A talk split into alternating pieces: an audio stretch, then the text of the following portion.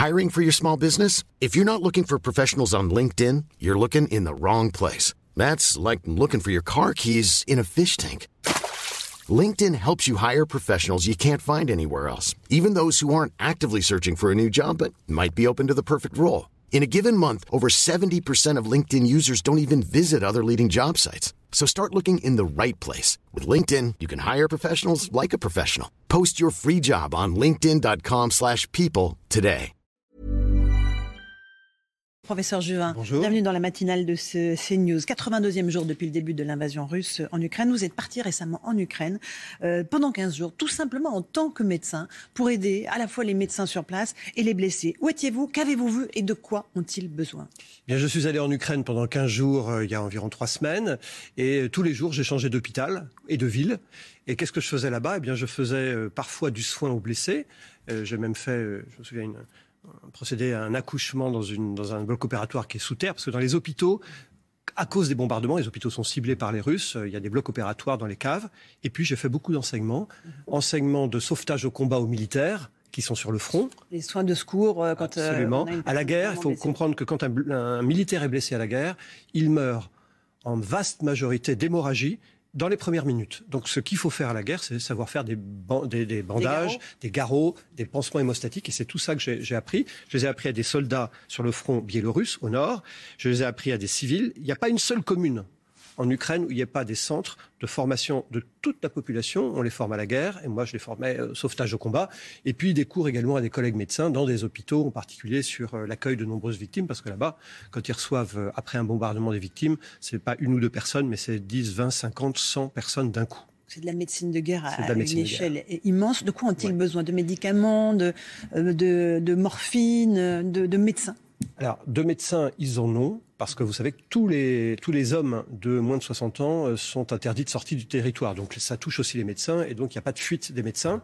J'ai accueilli euh, euh, dans mon hôpital pendant une semaine la semaine dernière quatre euh, collègues médecins ukrainiennes, puisqu'il n'y a que les femmes qui peuvent sortir, qui sont venues en, sta- qui sont venues en stage euh, chez nous euh, à l'hôpital Robert Pompidou, en urgence, en réanimation, etc. Elles sont venues voir comment on travaillait, puis ils sont reparties hier.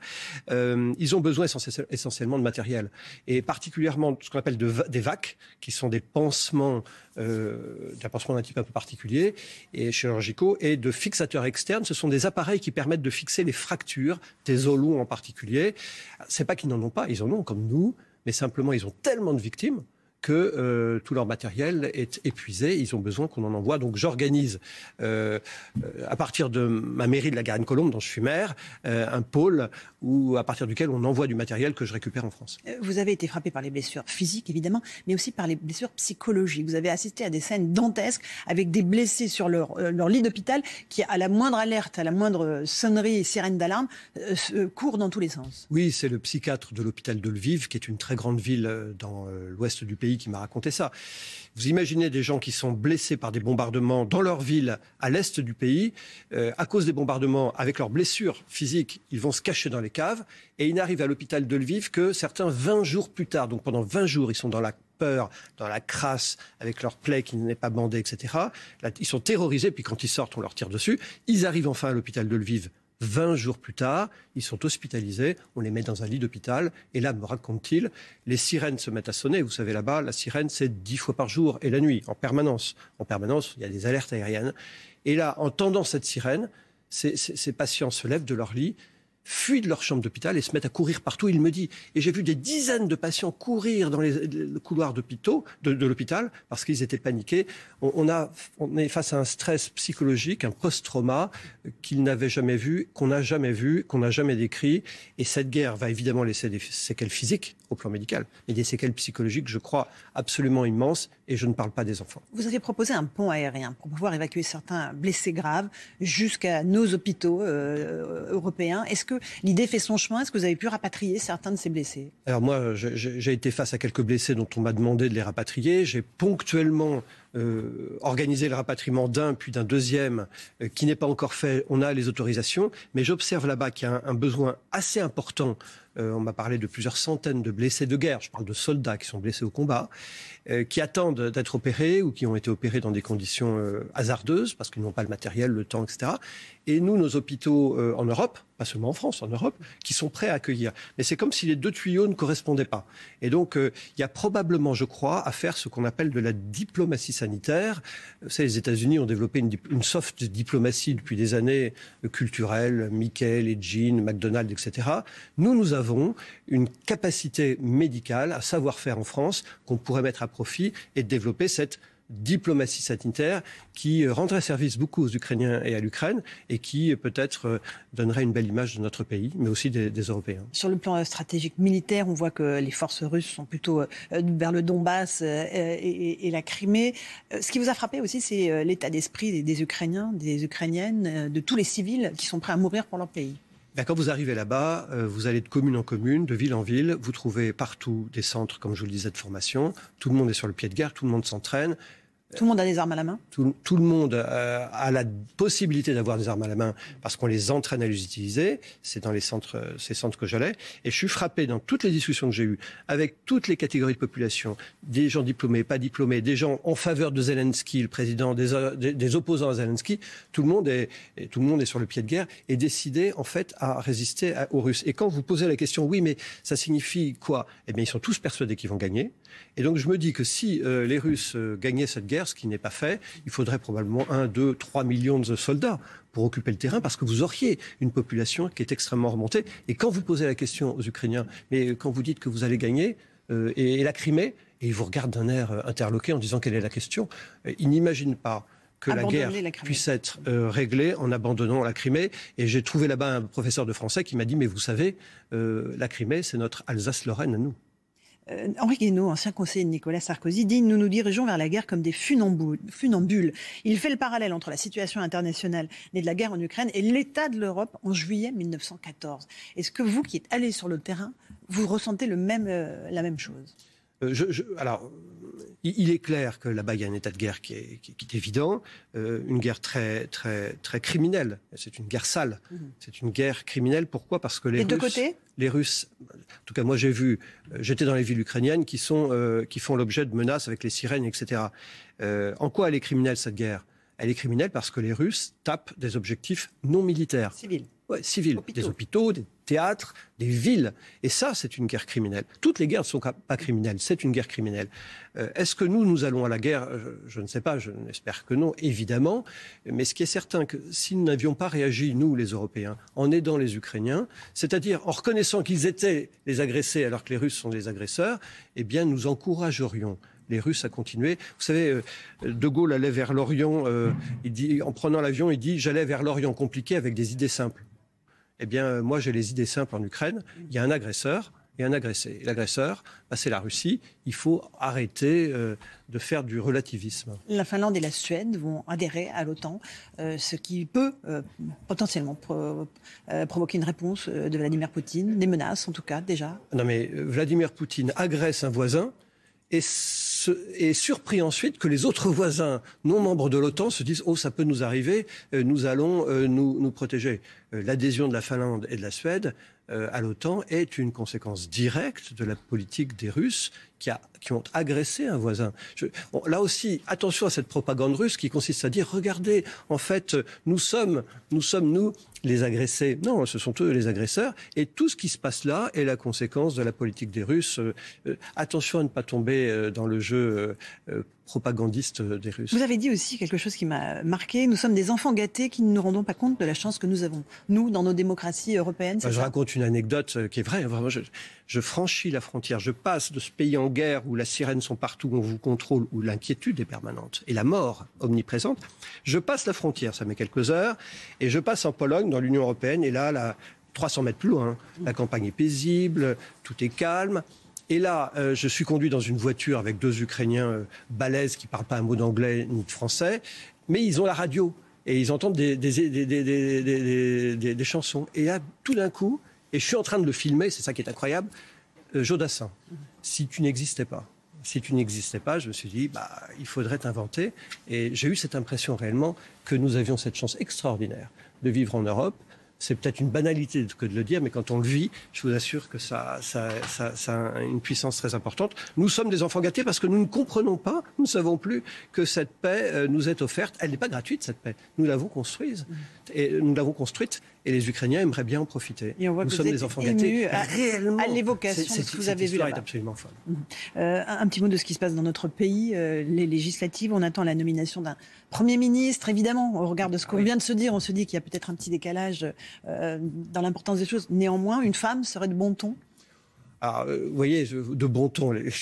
Nomme-t-on un Premier ministre pour être de bon ton? D'abord, ça serait normal que dans une démocratie comme la nôtre, effectivement, enfin, il y ait un Premier ministre. Enfin, vous allez me dire enfin, il y a eu Édith Cresson, certes, mais enfin, depuis 1958, un, un exemple, seul exemple. Seul exemple. Euh, qui n'a pas laissé des traces extraordinaires dans, l'esprit des gens. Donc moi, je, crois que ça serait une très bonne chose en termes de symbole, voilà. Mais euh, c'est au président de la République de le décider. Euh, les Belges n'ont pas eu de gouvernement pendant un an et demi, je crois. et le pays a fonctionné. Ça fait deux semaines, donc ça va. Les Républicains vont résister à, la force d'attraction du parti d'Emmanuel Macron, qui s'appelle Ensemble et qui regroupe toutes les, nuances euh, de la droite centriste. Ben, je l'espère bien. Euh, moi, je n'ai jamais quitté les Républicains. Je suis ans dans ma famille. Je pense que nous, les Républicains, nous sommes un parti de gouvernement. Euh, le pays a le besoin d'une droite libérale, européenne, euh, modéré, et moi je suis euh, libéral, européen, modéré. Euh, je pense que le pays a besoin de cela. C'est à nous de la reconstruire, cette droite. Vous savez, ça fait des années que nous perdons des élections nationales aux, républicains, et chaque fois on dit on va en tirer les leçons. Moi j'aimerais qu'enfin nous en tirions les leçons. Avec des possibilités de trouver, trouver, des accords avec la majorité présidentielle si elle était accordée à Emmanuel Macron par les Français? Dire oui à tel projet, oui à telle idée? Bien entendu, regardez, enfin pardon, je prends un exemple, ce qui n'est pas, pas, pas, terrible, mais euh, durant la crise sanitaire, j'ai été très sévère avec le gouvernement quand il s'est agi du traitement de cette crise sanitaire. On s'en rappelle Ouais.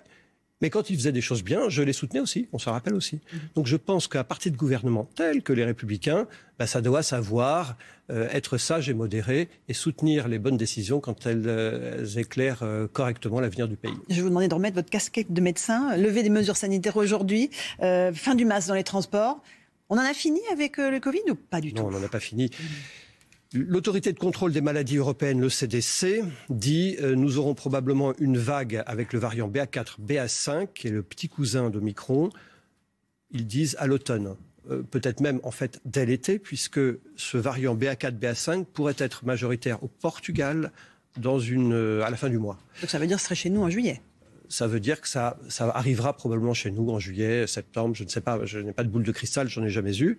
Euh, non, ce n'est pas fini, mais aujourd'hui, il y a une accalmie.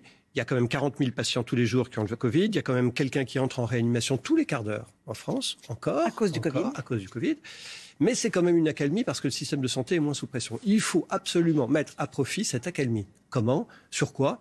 Un, un plan ventilation. Il faut enfin qu'on ait un plan ventilation. Dans avec des machines. Avec des bah, machines. qu'on édicte des règles pour savoir euh, comment on ventile les, un plan ventilation des bâtiments, comment on ventile les bâtiments publics et privés pour euh, éviter euh, la propagation. La propagation. Deuxièmement, un plan sur les Covid longs. Moi, je suis médecin, je ne sais pas à qui adresser un Covid long. Il n'y a pas de consultation spécialisée ou très peu. Il faut faire de la recherche, il faut faire des soins sur les Covid longs. Et puis, il y a toute cette masse immense de patients qu'on n'a pas très bien identifiés, qui sont des patients qui ont des cancers essentiellement, des maladies du cœur, mais aussi des maladies psychiatriques qui sont dans la nature parce qu'on n'a pas bien su les traiter à cause des deux ans dingues que nous avons passés. Ça, il faut un plan. Et enfin, comme vous le savez, il y a un sujet très important sur les soignants. Est-ce qu'il faut réintégrer les soignants non vaccinés qui ont été euh, avant Il y a un papier qui est sorti chez les Américains. À mon avis, chez nous, chez nous c'est pareil, qui considère qu'actuellement aux États-Unis, un médecin sur cinq envisage d'arrêter de travailler et d'arrêter la médecine. Euh, en raison du manque de moyens Non, en raison d'une fatigue générale. On voit bien toute la population est usée au plan psychologique. Enfin, vous avez tous dans votre vos voisins, de, collègues de travail, des gens qui sont crevés, qui ont une vision différente de la vie. C'est pareil chez les soignants. Et, donc, on a une question de sens. Il faut que nous redonnions du sens à nos métiers. C'est la priorité des priorités. Sinon, on va avoir cette fuite de soignants. On ne pourra plus soigner tout le monde. Et est-ce que sur les non-vaccinés, les soignants non-vaccinés, on les réintègre Ils sont 15 000. on n'en a pas besoin dans les hôpitaux? Alors, on en a besoin, ça c'est sûr.